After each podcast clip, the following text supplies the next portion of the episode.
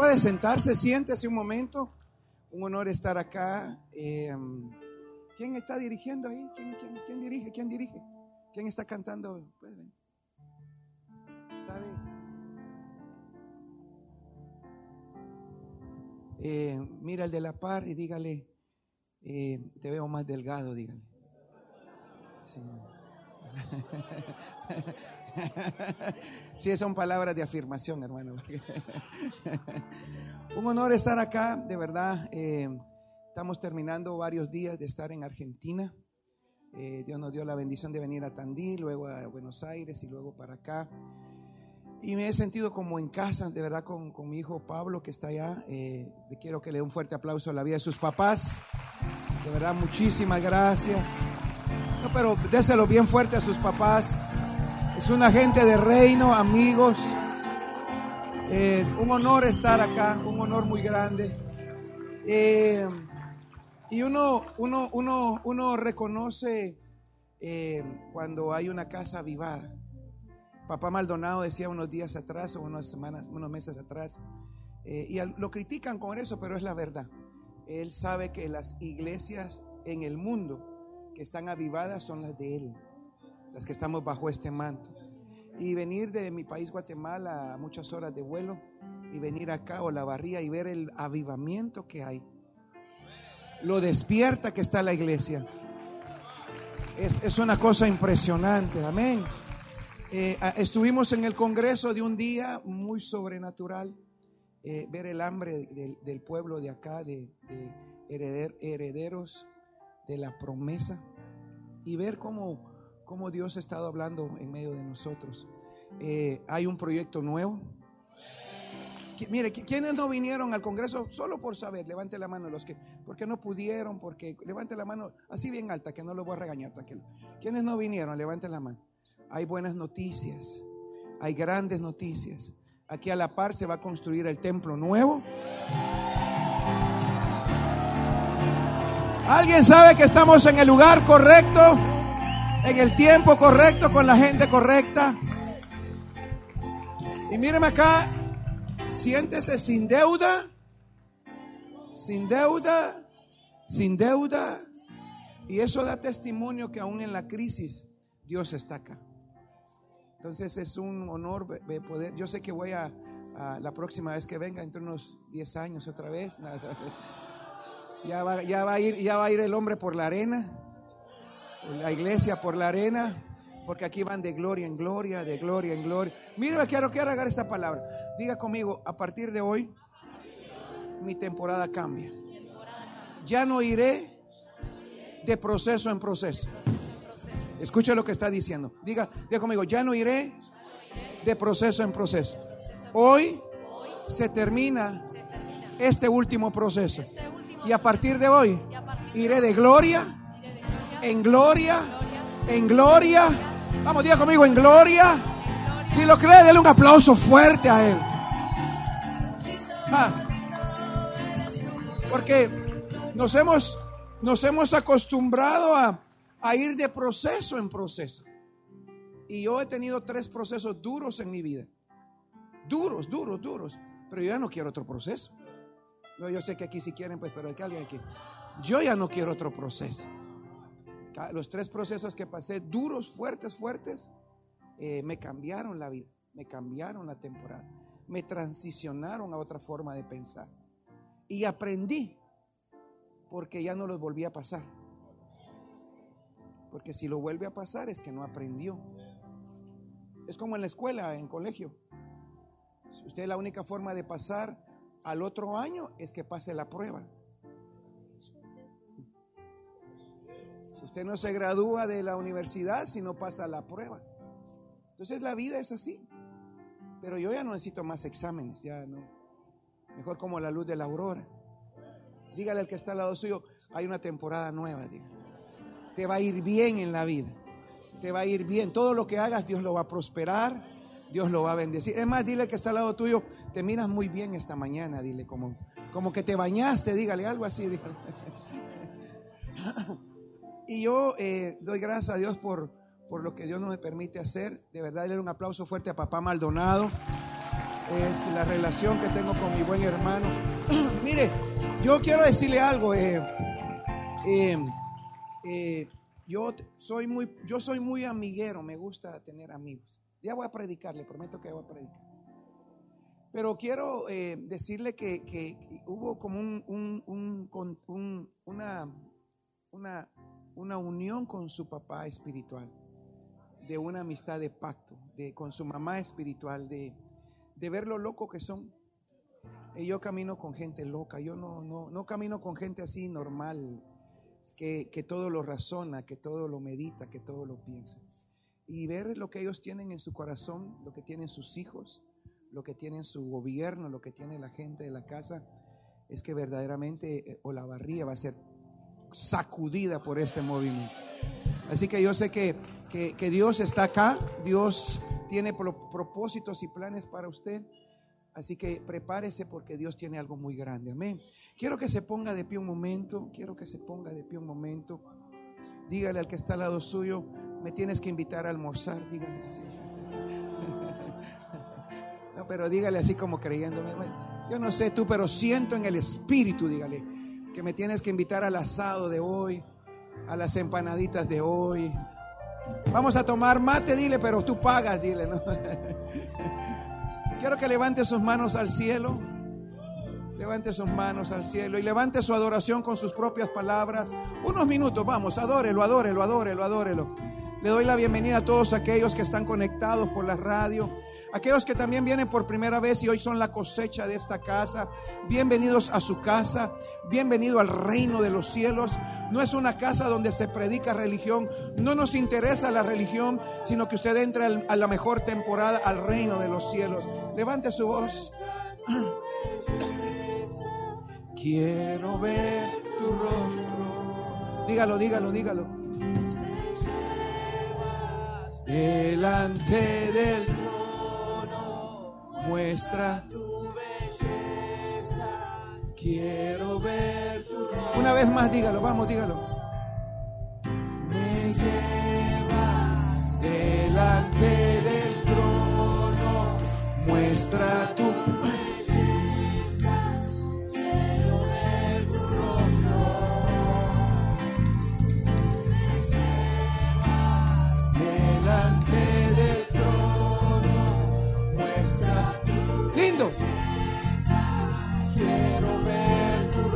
Levante su voz y dígalo.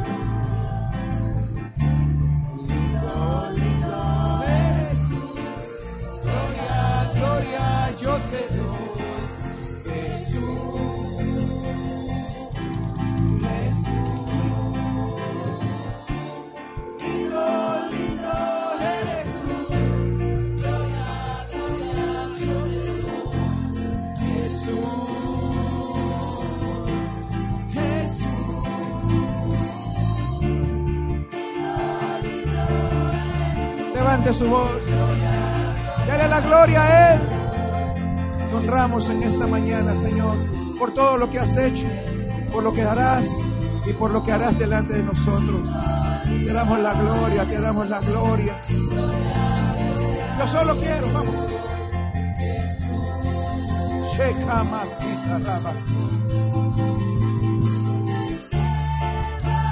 Delante del trono muestra tu belleza, quiero ver tu rostro. A eso hemos venido, Señor. Me llevas delante del trono, muestra tu belleza. Vamos, iglesia, levante su voz una vez más, dígalo. Solo voces, solo voces, solo voces. Me llevas delante del Eso es, muchachos. Vamos, dígalo fuerte. Algo está pasando en esta mañana. Una vez más, una vez, solo voces, solo voces. Dígalo, dígalo, dígalo. Me llevas delante del trono. Muestra tu. Vamos todos juntos. Vamos. Quiero ver tu rostro. Delante del trono.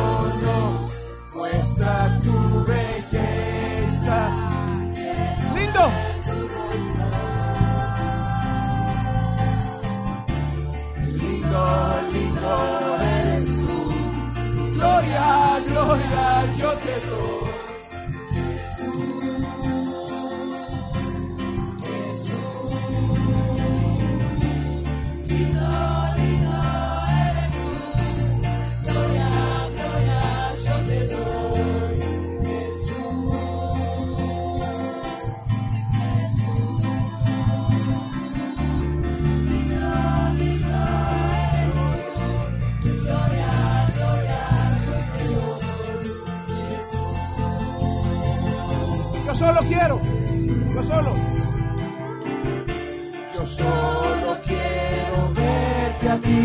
Yo solo quiero a ti. Vamos.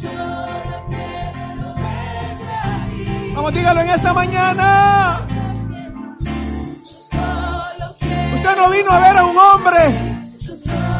Usted no vino a escuchar a un hombre. Él es el único importante en este lugar. A Él es la gloria. Ah,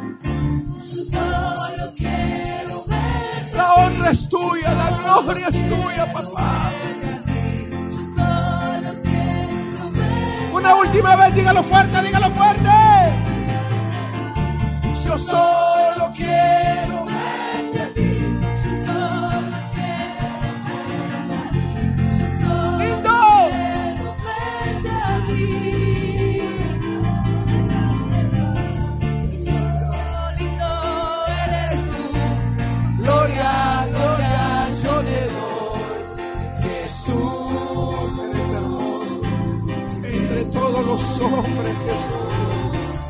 Eres hermoso.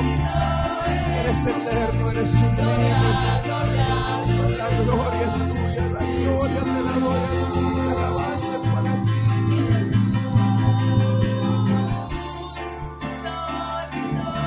Eres tú. Gloria, gloria, yo te doy. Jesús. Dele un aplauso fuerte a Jesús. Toda la gloria es para Él. Él es digno.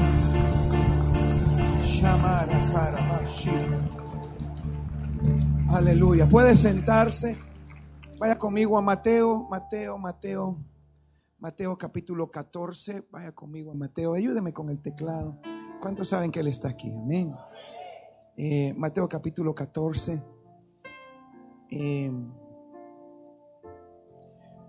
cuando usted va a Mateo capítulo eh, 14, usted puede ver varias cosas eh, que son trascendentales para, para nuestras vidas el día de hoy. Eh, la Biblia es el libro de libros, eh, no pasa, es la palabra de Dios, es la misma palabra que hoy, hoy, hoy puede cambiar y transformar nuestra vida.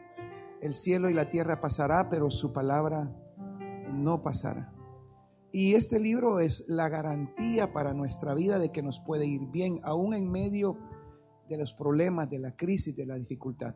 El hecho de que seas cristiano no significa que ya no hayan problemas. Si alguien te dice, venga Cristo y se le van a acabar los problemas, lo está engañando. Es mentira. En el mundo vamos a tener aflicciones, pero la Biblia dice, confiad, yo he vencido al mundo. Es un falso evangelio el que se predica, que pensar que no van a haber dificultades, los problemas, las dificultades, los procesos. Lo que ayudan es a madurarnos, a saber que en medio de la crisis y la dificultad, Dios está en medio de nosotros. Ah, Nosotros cambiamos, pero el mundo no cambia. Pero por eso, aunque el mundo no cambia, nosotros ya miramos las cosas muy diferentes. Ya hay una paz en medio de la... Hace unos años atrás en, en Israel hicieron, eh, hicieron un concurso de, de- de pinturas y dijeron, eh, queremos saber qué representa para, para, para los, para los israelitas la paz. Y todos comenzaron a pintar. Algunos pintaron unos paisajes muy lindos y representaba la paz, montañas lindas. Y, y hubo un cuadro que ganó, que ganó, y era una cascada, una cascada que caía, y, y era un cuadro como que la cascada hacía mucho ruido. Y entonces, eh, eh, usted sabe que en una cascada, nos llaman cascada aquí, ya sabe, eh, eh, tal vez yo estoy diciendo si es otra cosa, pero eh, en esa cascada, eh, el, que estaba eh, pre- premiando, el que estaba evaluando, le dijo, ¿y, y por qué?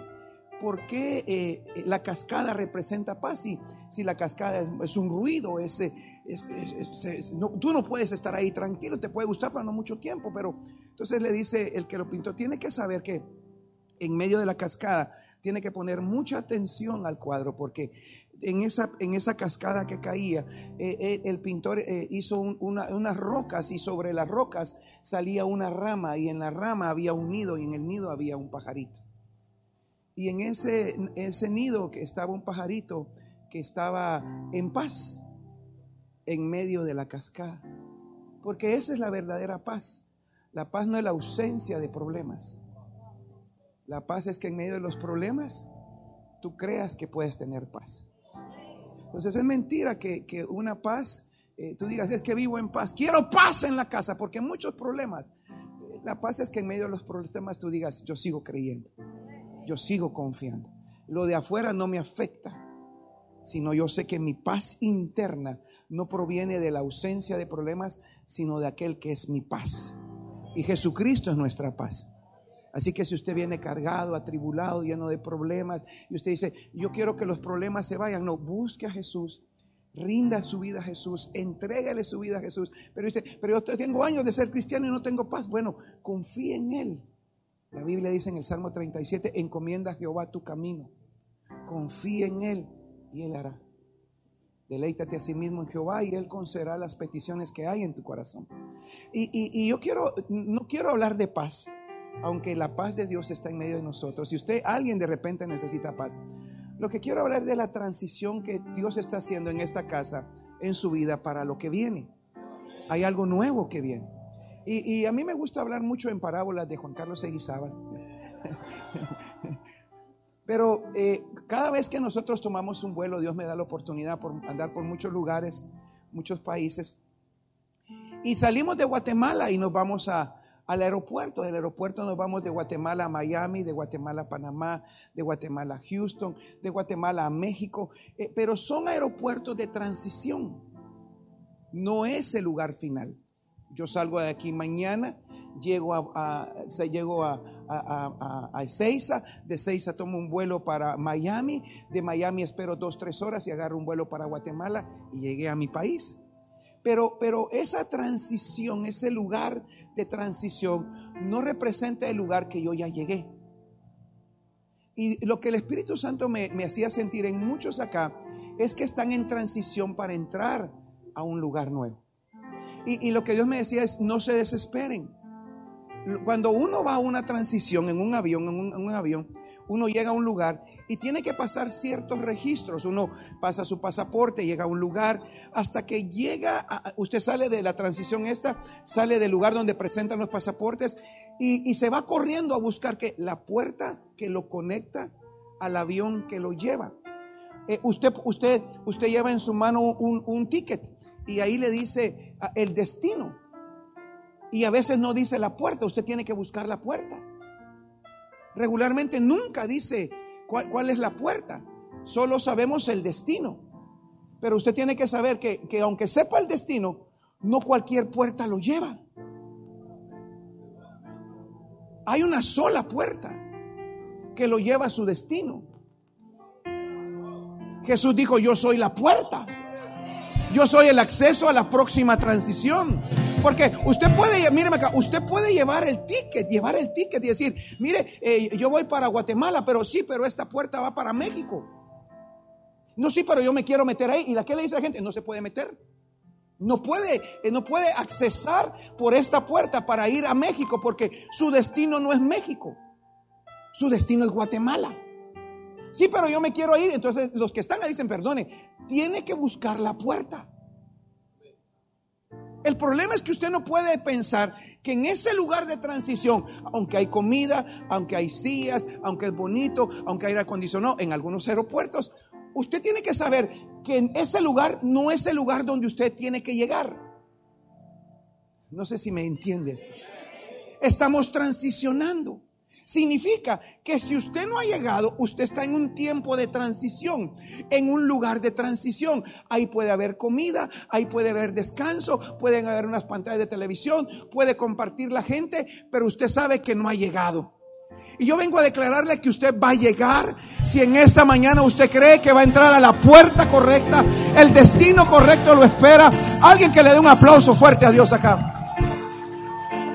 Entonces, míreme acá. Entonces, es muy, muy terrible querer entrar a una puerta de acceso donde no lo va a llevar a ningún lugar. Usted puede tener puertas de, creer que, que, lo va a llevar a su destino, su trabajo, su familia. Pero todo eso se resume en que hay una puerta que lo conecta con el transporte correcto que lo lleva a la eternidad en Cristo Jesús. Jesús cuenta, Jesús en, el, Evangelio de Mateo, en el, en el capítulo 14, eh, eh, Jesús tiene varias situaciones que yo quisiera tomar en cuenta para que usted reciba una palabra y nos vayamos a almorzar. Solo comiendo pasa ese pastor. Esta, esta, este 14 de Mateo, Mateo 14, habla acerca de, de, la muerte de Juan el Bautista, la multiplicación de los panes, de los cinco panes para darle comer a cinco mil personas. Eh, y luego de eso, dice, la, en el versículo 20, eh, dice, y comieron todos y se saciaron y recogieron lo que sobró de los pedazos, doce cestas llenas. Y los, y los que comieron fueron como cinco mil hombres, sin contar las mujeres y los niños. Quiero que usted sepa que cuando Dios multiplica, siempre sobra. Miren acá, si usted hace algo y no le sobra, no fue Dios quien lo hizo. Siempre que Dios hace algo, le tiene que sobrar. Lo voy a repetir. Siempre le tiene que sobrar. Porque si está, si está cabal, no sé si aquí es la palabra, pero si solo le alcanza para hacer lo que tiene que hacer, eso lo hizo usted.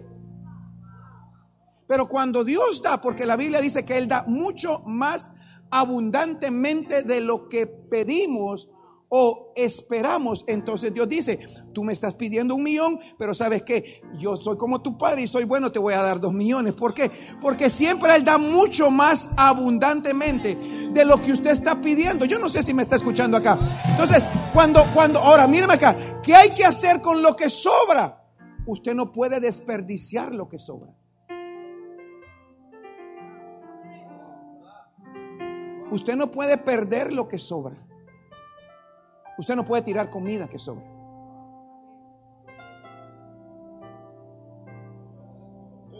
Es parte de la economía del reino. Y le prometo que no voy a hablar de economía del reino, pero Dios me dijo que le dijera esto. Eh, yo le contaba a, su papá y a la pastora, a su mamá, que fui a España y en España levantaron una ley nueva. Que están multando y cerrando restaurantes donde tiran la comida. Van a, van a los botes de basura y si encuentran en los botes de basura comida tirada, les cierran el restaurante o les meten una gran multa. Porque en medio de esta crisis no es posible que usted tire comida. Significa que es un mal administrador. Entonces va a seguir en la escasez que tiene. Dios me trajo aquí para que para que alguien sepa que está en una buena temporada, pero hay una mejor temporada. Hay algo más grande, pero si usted es fiel con lo poco, Dios lo va a llevar a lo mucho. Si usted es fiel en esta temporada, yo le declaro que hay una temporada más grande, mejor. Alguien dígame amén acá. Entonces, entonces mire lo que le voy a enseñar. Entonces, cuando, cuando mira eso, Jesús, al ver la multiplicación y el desgaste espiritual que tuvo, él necesitaba por un tiempo ir a orar. Quiero que por los predicadores, los que andamos predicando ahí como locos.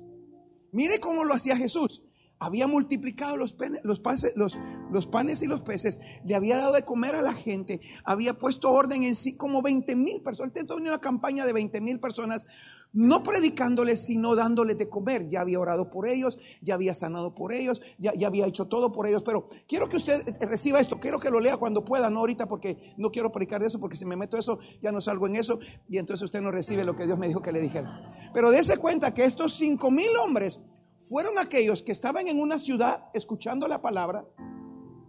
Y en eso Jesús, cuando usted va a Marcos y a Lucas y, en Juan está en los cuatro evangelios, dice que Jesús le dice, muchachos, ya es hora. Y dice que escondidamente se subió una barca y se fue de, de ellos, porque ya había dado todo. Pero esta gente, dice la Biblia, que lo reconoció. Y cuando lo reconoció, dice que se fue por toda la orilla del mar de Galilea.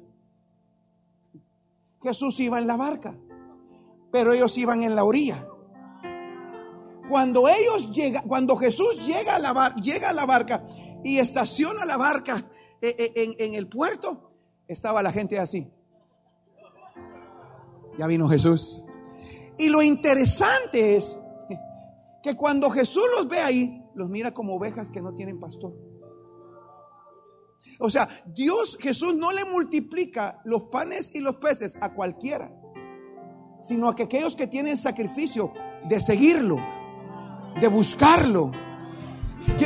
lo, lo, voy a volver a repetir porque usted, mire, tal vez yo no me di a entender. ¿Qué le estoy diciendo?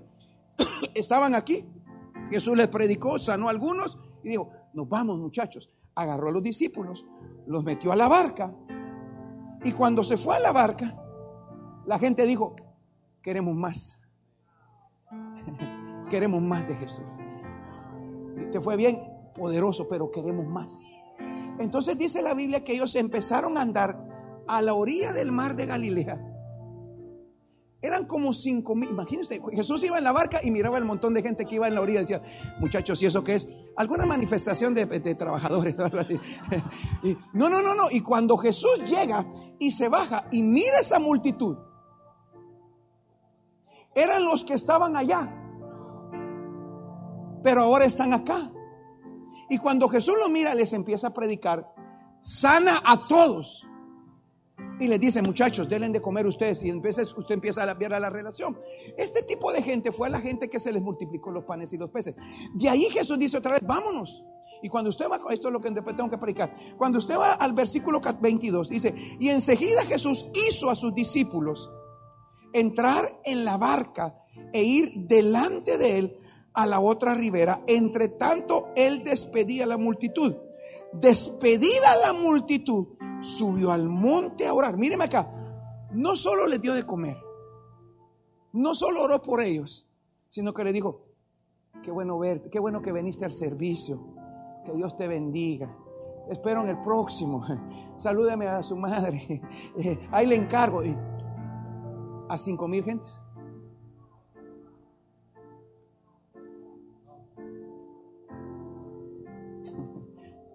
Y paso de pastor Jesús va. Aquí porque aquí no me están escuchando. Tipazo de Pastor Jesús. Se echó una prédica, le dio de comer, sano los enfermos.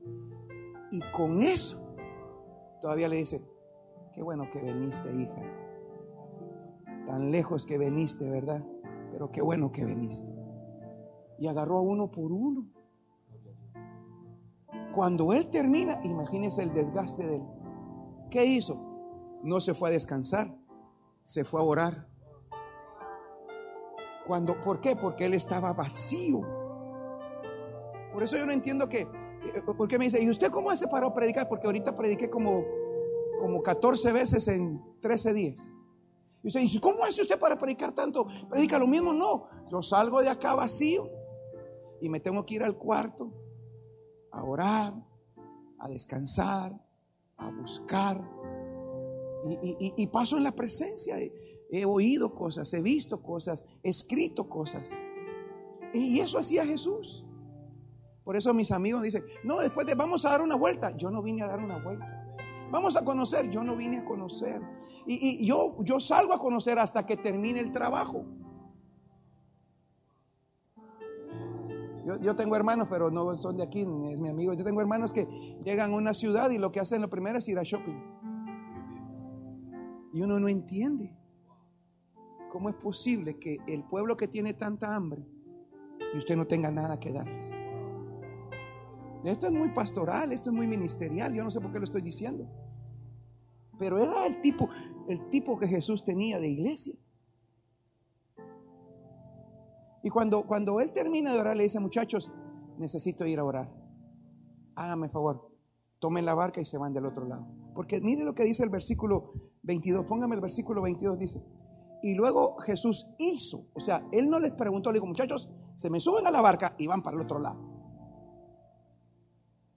No fue que ellos quisieran, eh, vamos a ver qué hacemos, no, no, no, se me suben a la barca, yo voy a ir a orar, Y Pedro, ¿y tú cómo te vas a ir? ¿A ti qué te importa? Usted se sube a la barca. ¿Y cómo va a llegar usted, Señor? Eso no le preocupa a usted. Usted se sube a la barca, se sube con sus doce hermanos, agarran las doce cestas, las meten a la barca y se van del otro lado. Porque a veces Dios nos ordena hacer cosas en nuestra vida sin preguntarnos qué es lo que nosotros queremos. Se llama la voluntad de Dios. Aunque en medio de hacer la voluntad de Dios hayan tormentas. Lo voy a repetir. Dice, Señor, pero tú me enviaste. Sí, pero en el envío te incluye una tormenta gratis. Pero, pero, pero, pero, pero, ¿cómo es posible que si Dios me envió, Dios me comisionó, Dios me envió, lo primero que me sale es una gran tormenta? Bueno, es parte del negocio, es parte del ministerio, es parte del llamado, es parte de la vida. Señor, tú me mandaste a poner el negocio, pero en medio del negocio me empezó el problema y la persecución. Bueno, es parte del negocio. Ah, yo no sé si me está escuchando. Y miren acá, miren lo que dice la Biblia. Y, los discípulos iban delante del otro lado, entre tanto que él despedía a la gente. Versículo siguiente, 23, 23, 23, 23, 23, thank you, I love you, 23. 23, bueno, y despedida la gente subió al monte apartado a orar. Y como le fue la tarde del día, estaba ahí solo. Dios mío. Versículo siguiente. Yo, yo por eso pido siempre dos habitaciones, porque eh, si viene alguien con, no, si viene conmigo, yo quiero estar solo. Yo necesito estar solo. Pero bueno. Y ya el barco estaba donde? En medio. Y, atormentado, mire cómo estaba. Atormentado por las de las ondas, porque el viento era. Significa, ellos iban remando para allá y el viento venía para acá. ¿Quién los envió? Jesús los envió.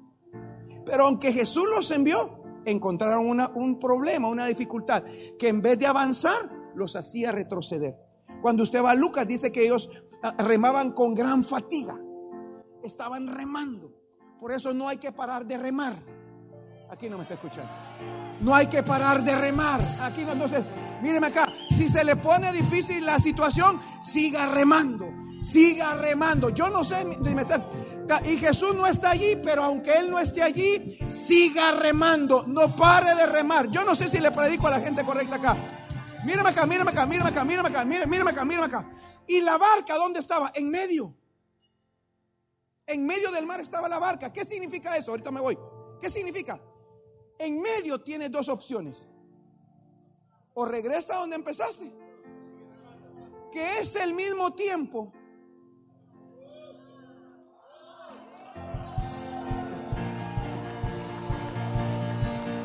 Tienes la otra parte que es el mismo espacio de ir de gloria en gloria. Y yo vengo a decirte que tal vez estás en medio de un momento difícil, en medio de una situación. Vamos, denle un aplauso fuerte a Dios.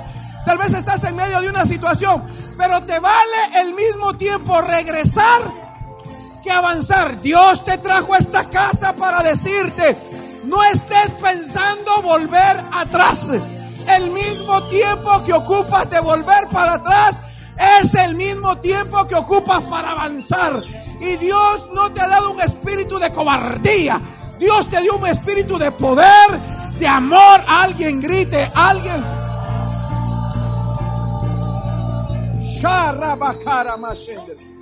Entonces, míreme acá, termino porque, porque, porque huele asado. Entonces, míreme acá. Hemos comido tanto asado, bendito Dios voy a pasar un, mes sin comer carne. Entonces, mírenme acá. Entonces, Jesús los envía, Jesús te envía, y lo primero que recibe es una tormenta. Y, ellos tenían la asignación, vaya del otro lado. Lo interesante de los discípulos es que ellos seguían remando.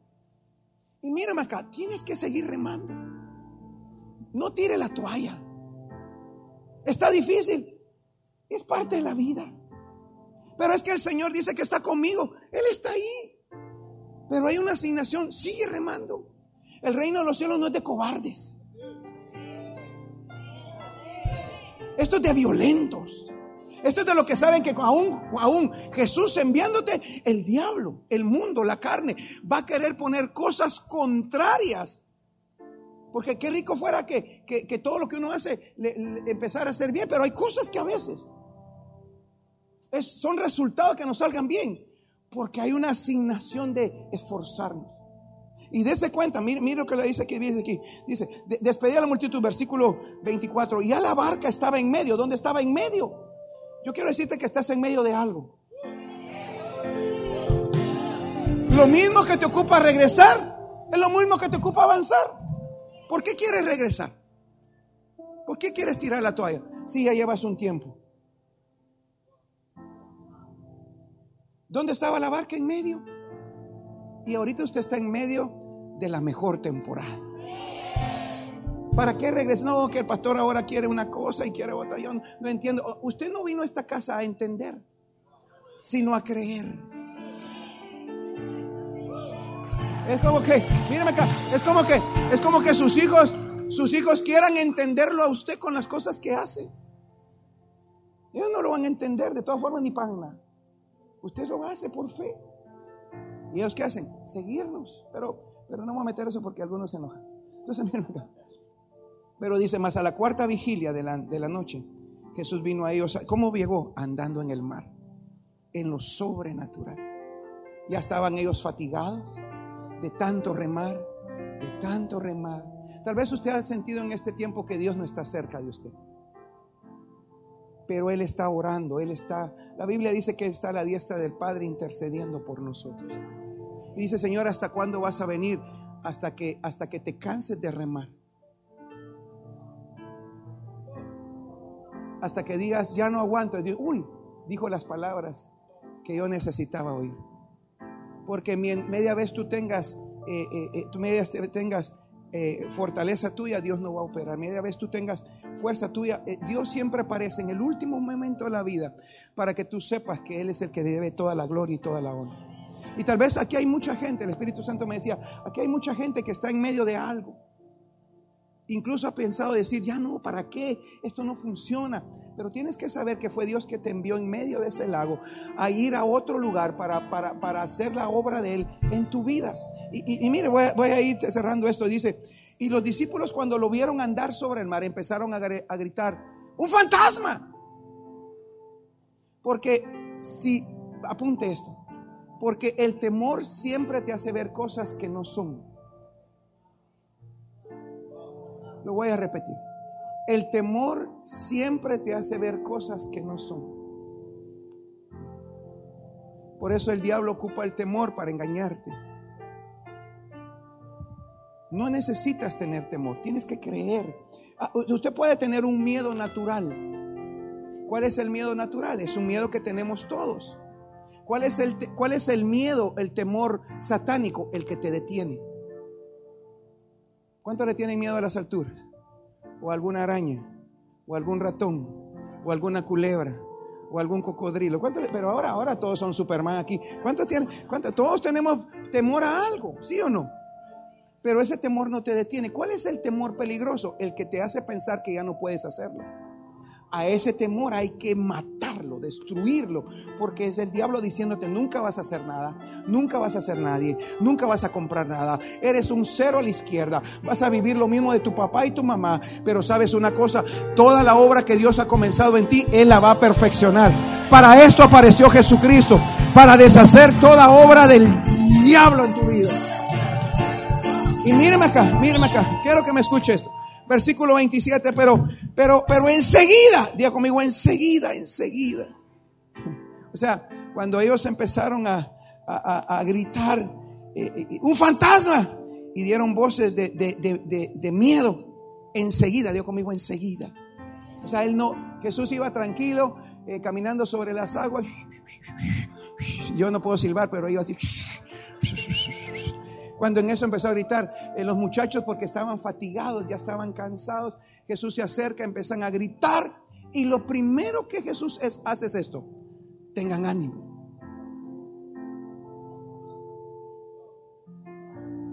Tenga ánimo. Mire la primera palabra que le dice Jesús a, la gente que está en una barca, que está atormentado, que, que no sabe qué va a pasar, que se le está viniendo el mundo encima, que, que todo lo que hace hay algo en contra que quiere destruirlo en medio de la peor tormenta de su vida. Lo primero que hace Jesús es decirle, vamos, tenga ánimo. Mire que no poró por ellos, sino, vamos muchachos, tengan ánimo. Míreme acá, míreme acá. Usted necesita gente que le dé ánimo en la vida.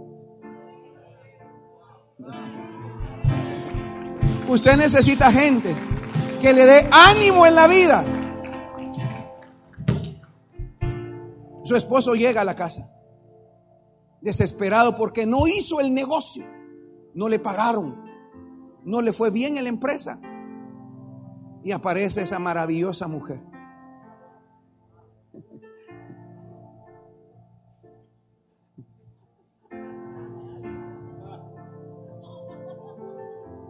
¿Usted ha visto a los cheerleaders? ¿Cómo se hace aquí? Los que hacen porras. ¿Cómo le llaman eso? Porrista. ¿Ha visto a los porristas? ¿Ha visto a las Póngame una imagen de una porrista porque nadie sabe nada. Hoy no nadie sabe nada. El esposo llega desesperado, destruido. Y le dice, mi amor, no hice el negocio. Y la mujer le dice, dame un minuto. Se va al cuarto, se pone el vestido de porrista, agarra los dos pompones, pompones le llaman, ¿sí? porras, agarra las porras y le dice, mi amor, no te preocupes. Chiquiti, venga la bim bomba. A la bim. A la va. A la bim bomba. Mi marido. Mi marido. Vamos, mi amor. Si no se pudo ahorita, el otra semana se puede. Si no se pudo en este mes, el otro mes se puede. Pero voy a estar orando por ti. Voy a darte porras, voy a darte ánimo. Mi amor, no se preocupe. Ahorita está difícil, pero lo que viene va a ser grande. Te voy a rodear, te voy a cubrir, te voy a... Y empieza la mujer, mi amor, mi amor, ra, ra.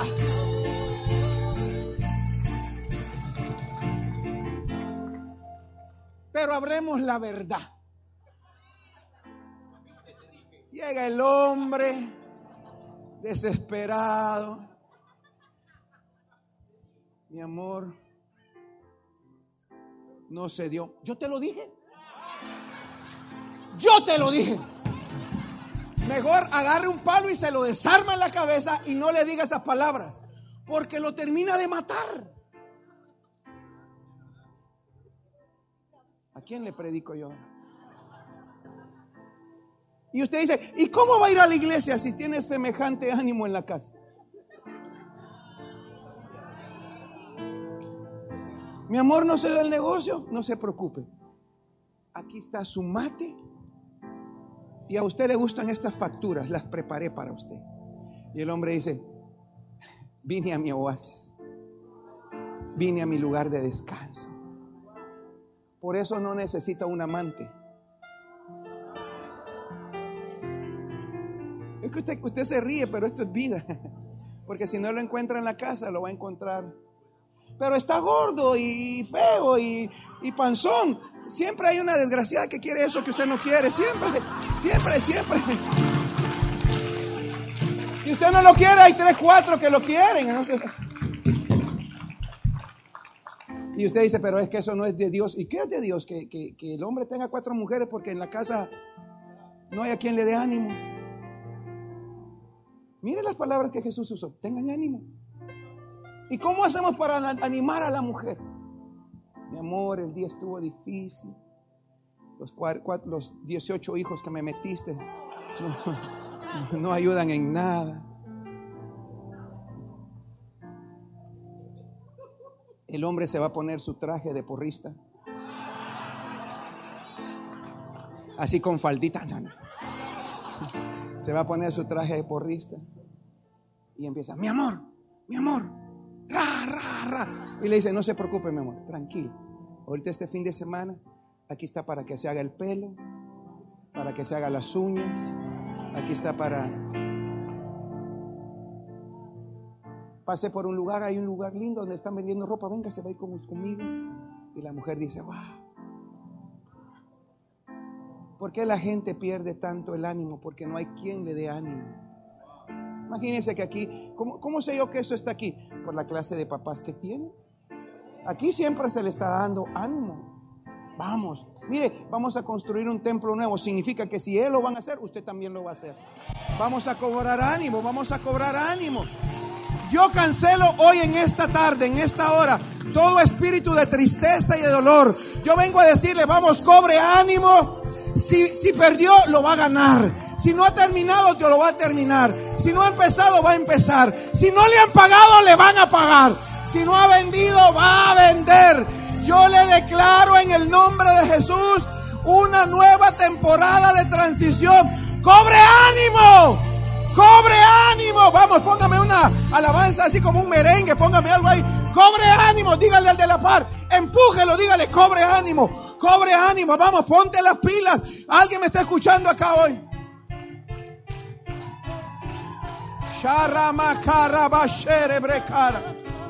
Alguien va a cobrar ánimo.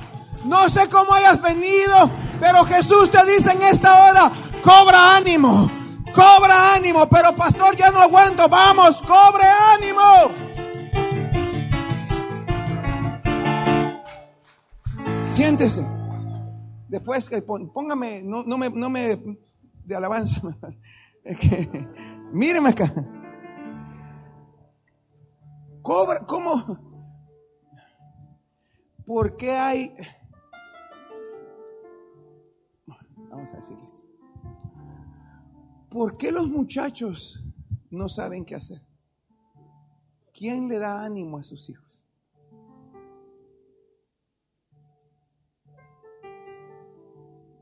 ¿Quién le da ánimo a sus muchachos?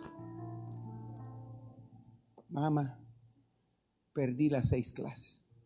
Son cuatro, pero perdí seis. Bueno, usted lo instruye. Porque quiero que usted sepa esto. Voy a, voy a decir esto solo porque me cae bien. La Biblia dice que nuestros hijos son como, como, como eh, flechas en la aljaba en mano de los valientes. Significa que nuestros hijos son flechas. Y dice, no dice en las manos de su papá, sino de los valientes. ¿Qué significa eso? ¿Qué sabe un muchacho de 15 años de la vida para dónde agarrar? ¿Quién le tiene que dar dirección? El valiente. Imagínese usted, no aquí, en otros países, que tienen que llegar los niños a cierta edad para saber si son hombre o mujer. Y cuando nacen le ponen un, neu- un- sexo neutral porque ellos deciden qué son. ¿Qué muchacho o qué niño a esa edad sabe lo que quiere? ¿Qué necesita? Alguien en la casa que le diga, tú vas a ser médico. Eh, eh, eh, salen de cierto de estudiar y dice, ¿y, y qué vas a hacer en la vida? Eh, no sé. Y uno le pregunta a los papás y los muchachos, eh, no sabemos, a, ver, a ver qué ellos quieren. Y uno dice, nunca hubo nadie que los tirara. Mis hijos, yo los agarré desde pequeños. Y ellos no tienen opción. Ellos vinieron a la vida para ser ministros de este reino. Ellos van a ser pastores de... Ellos van a graduarse uno de político, otro de psicólogo, otro de administrador, lo que quieran graduarse, que, que hagan lo que quieran. Pero ellos saben para dónde yo los lancé.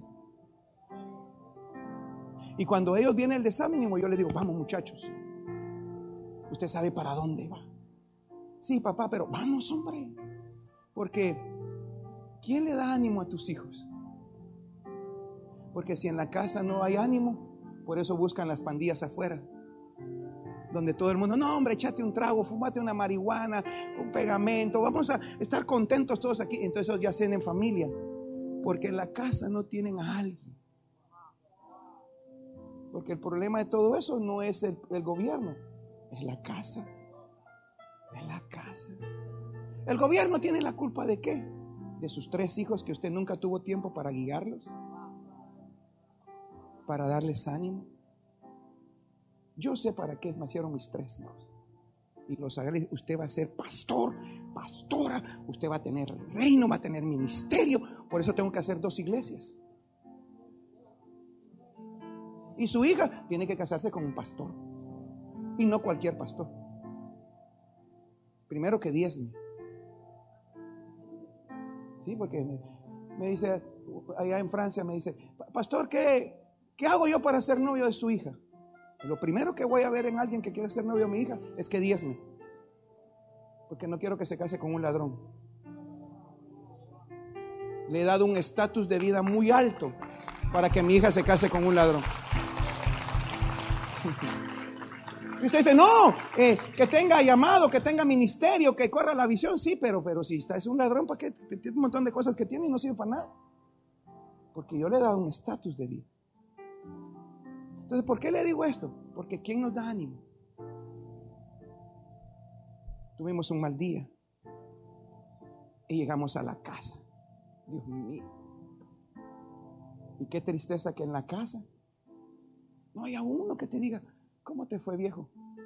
¿Cómo te fue vieja? Ah, fue difícil.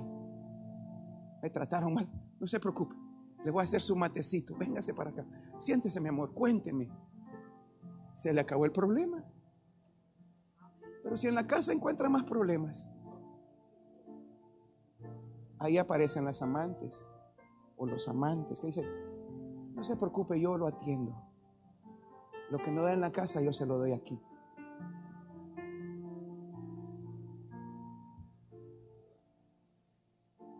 Por eso a alguna gente no le gusta cómo predico porque le predico. Usted quiere que, usted quiere saber de los cuatro ah, eh, caballos del apocalipsis que vienen. No sea caballos, de todas formas van a venir, pero hay que aprender a, hay que aprender a vivir, hay que aprender a vivir. ¿Quién le da porra a sus hijos?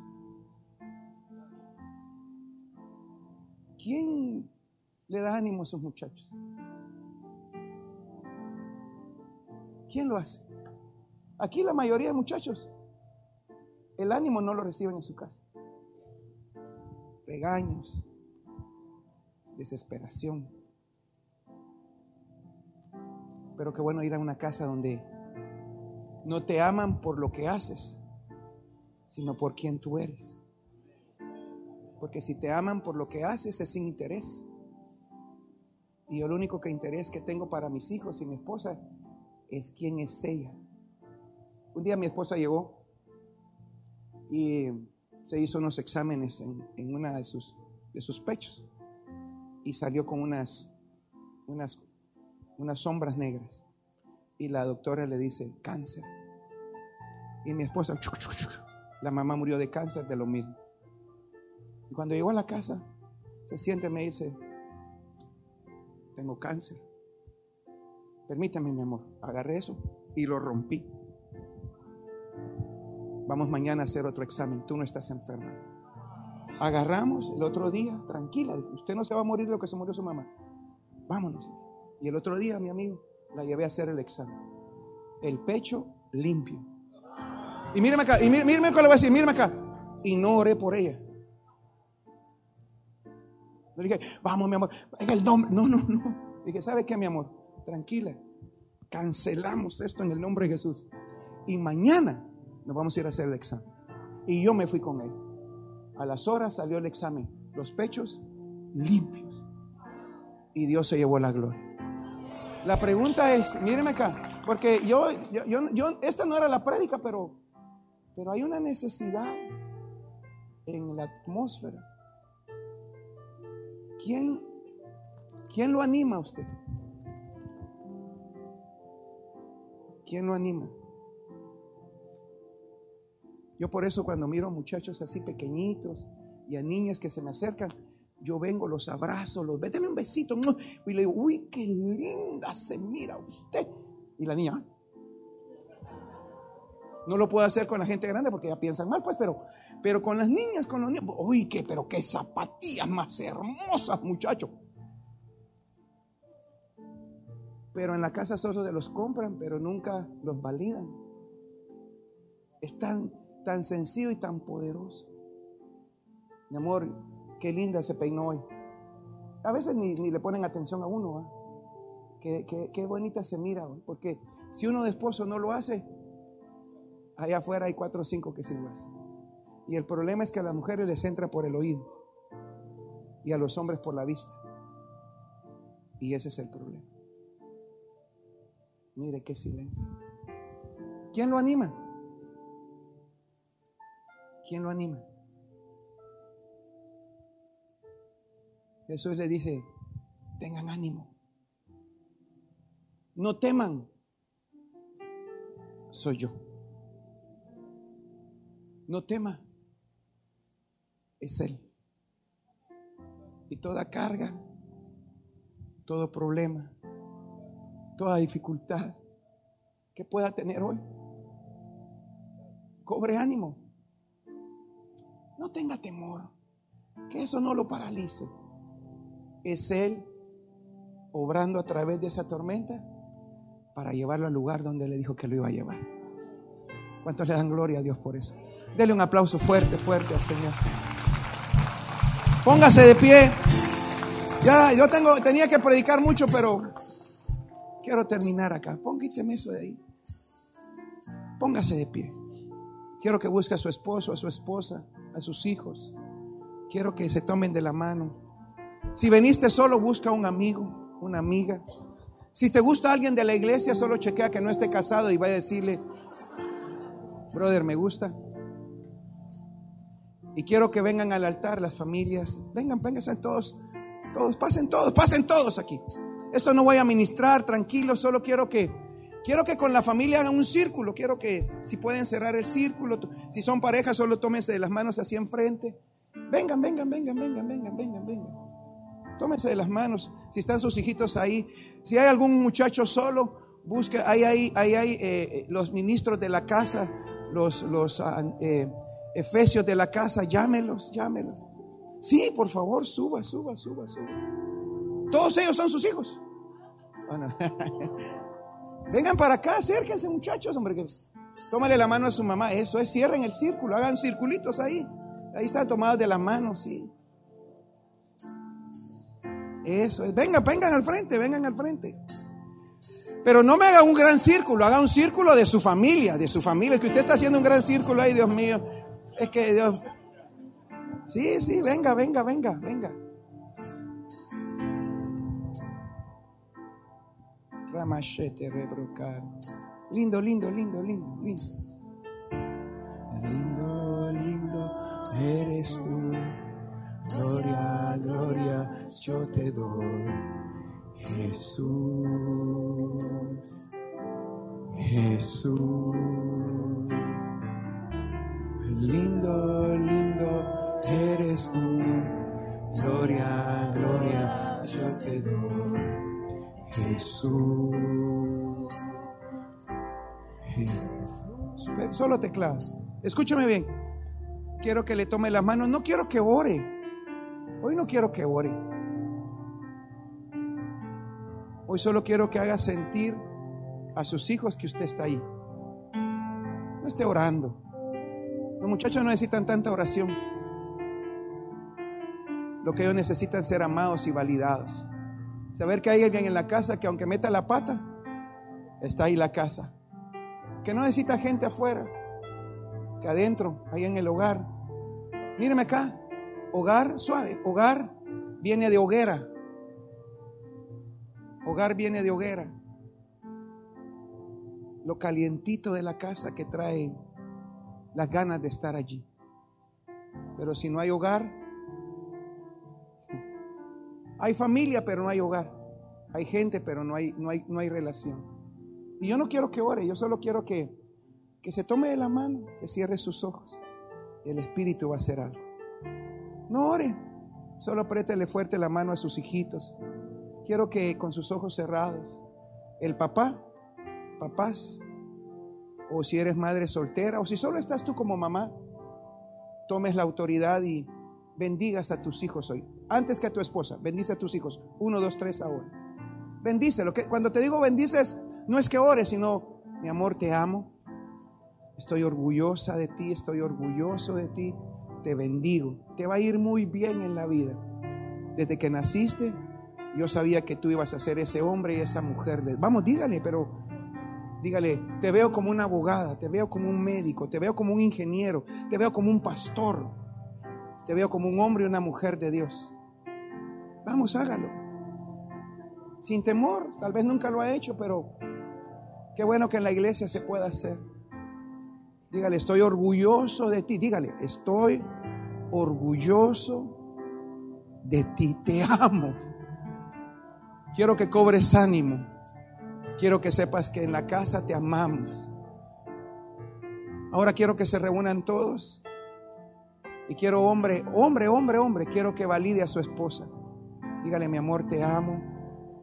Dígale, de veras, doy gracias a Dios por el privilegio que me da de ser tu esposo. Gracias por comprender mis locuras. Gracias por perdonarme las cosas que hago mal. Pero te prometo que todo va a cambiar. Hay una temporada nueva. Dígale, cobra ánimo, cobra ánimo. Vas a ver que nos va a ir bien. Vas a ver que lo que te prometí cuando éramos novios se va a cumplir, se va a cumplir. Te prometo que se va a cumplir. Ahorita estoy un pasando difícil, pero, pero vas a ver cómo Dios nos va a bendecir. Ahora, mujer, quiero que valide a su esposo. Vamos, hágalo. Dígale, mi amor, yo te amo. Me saqué la lotería contigo. Me saqué el gordo contigo.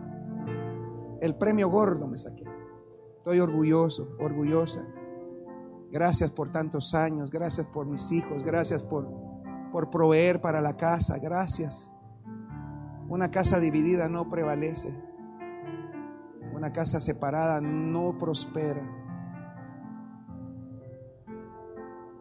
Ahora, ¿qué quiero que haga? Quiero que se abracen, abrace a su familia, abrace a su esposa, abrace a sus hijos.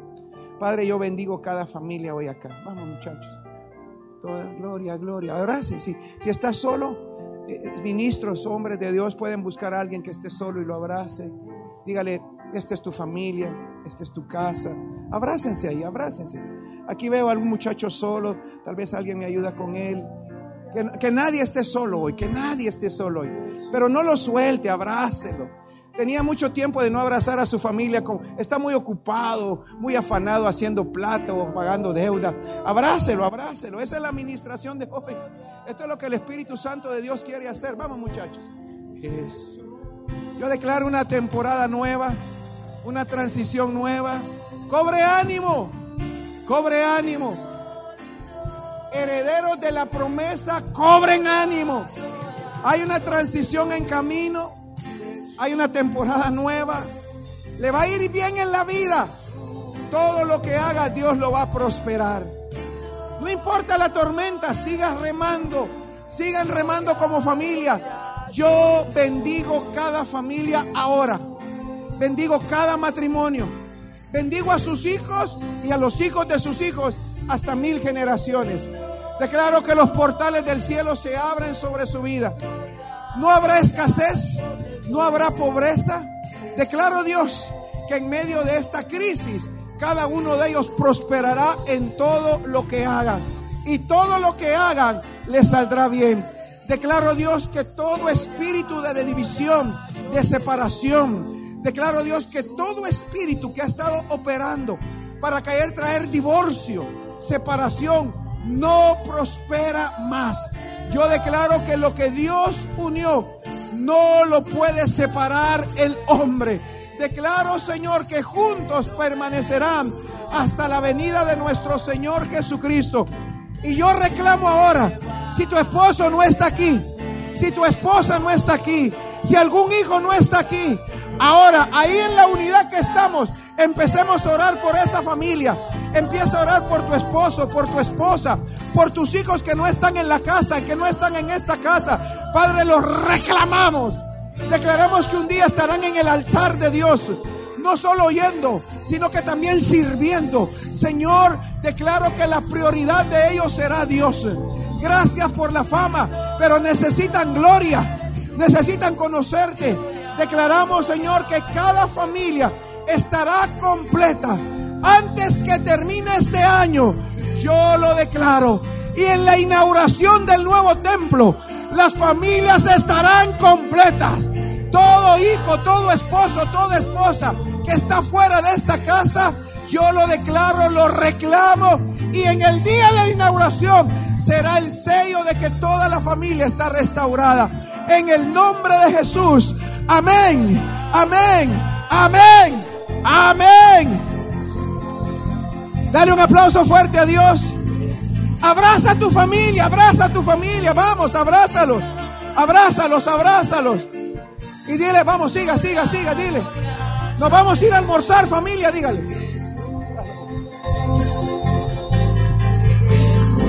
Este es el. Mírame acá. Escúchame acá. Ahí donde está. No se me mueva. Siga abrazando a su familia. Suave.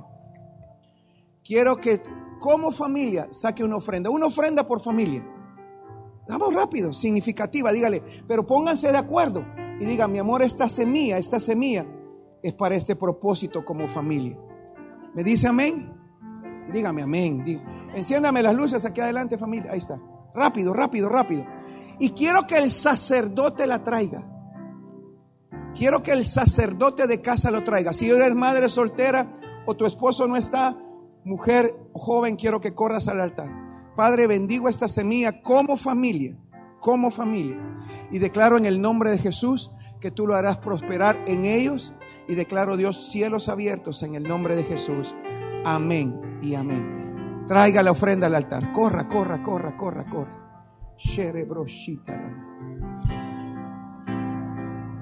Yo solo quiero. Yo solo quiero verte a ti. Yo solo quiero. ¿Quién es el? Verte a ti. Yo solo quiero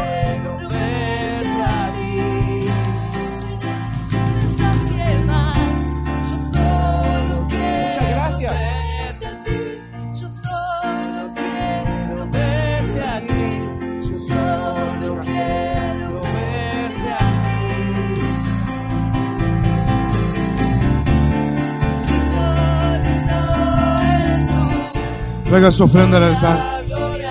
Ame a su familia, abrace a su familia. Ponga su expectativa en el altar, en la ofrenda. Ame a su casa.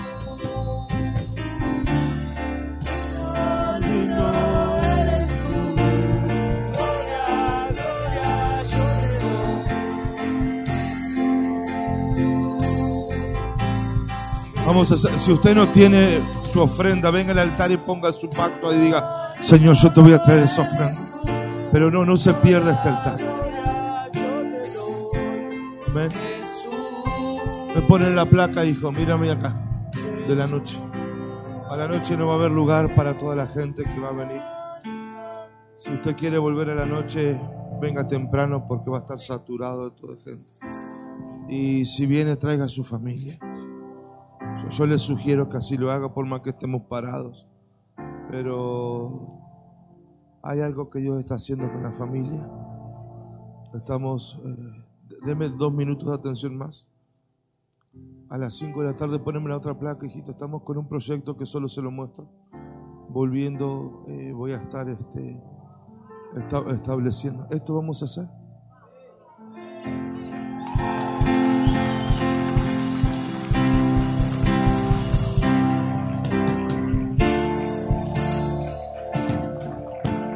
Sin, sin establecer la estrategia ya me empezaron a llegar mensajes, papá, cuente conmigo con esto, cuente conmigo con aquello. Y todavía no, no hablé de estrategia, de nada. Así que agradezco a los hijitos que, que dicen, papá, yo contando, y ni hablamos de nada. Eh, la, la estrategia es bien grande, la voy a establecer cuando volvemos. Eh, queremos el 31 de diciembre inaugurarlo.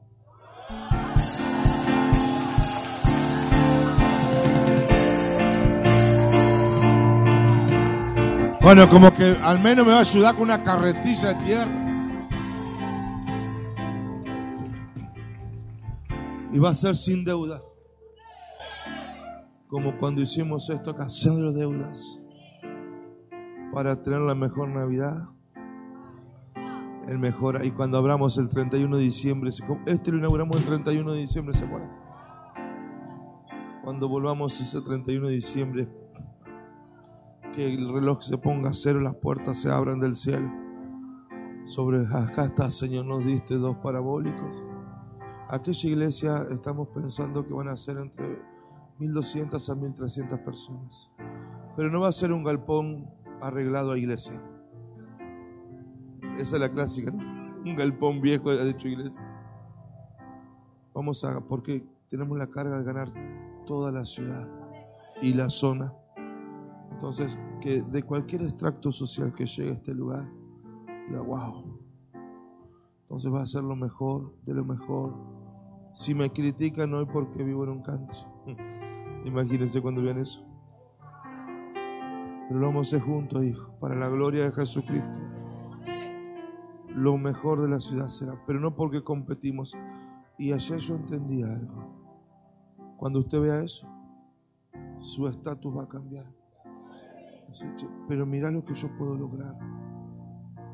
Es como que algo se va a romper.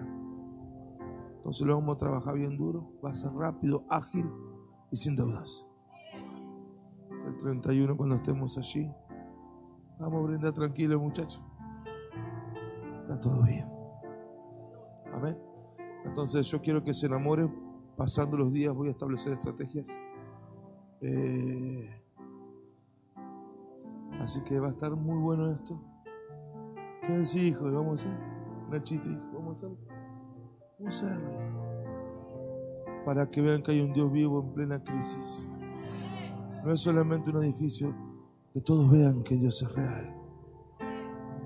Y todos nosotros, más toda la otra muchachada, más todo lo que llegue, lo vamos a hacer juntos. Amén. Ponga su mano alta al cielo. Le sugiero que venga en la noche a otra prédica. Y si queda parado, quede parado, no importa qué Bendigo los hijitos, su familia bendigo, su matrimonio bendigo. Y que todo lo que pase aquí suceda en su casa. Es el deseo más grande de mi corazón y para eso hacemos todo lo que hacemos. Muchos milagros ocurrieron estos días. Amén, hijos. La atmósfera está cargada. Que tengan un buen mediodía. Amén. Tempranito a la tarde. Bendiciones, hijitos amados. Vamos muchachos.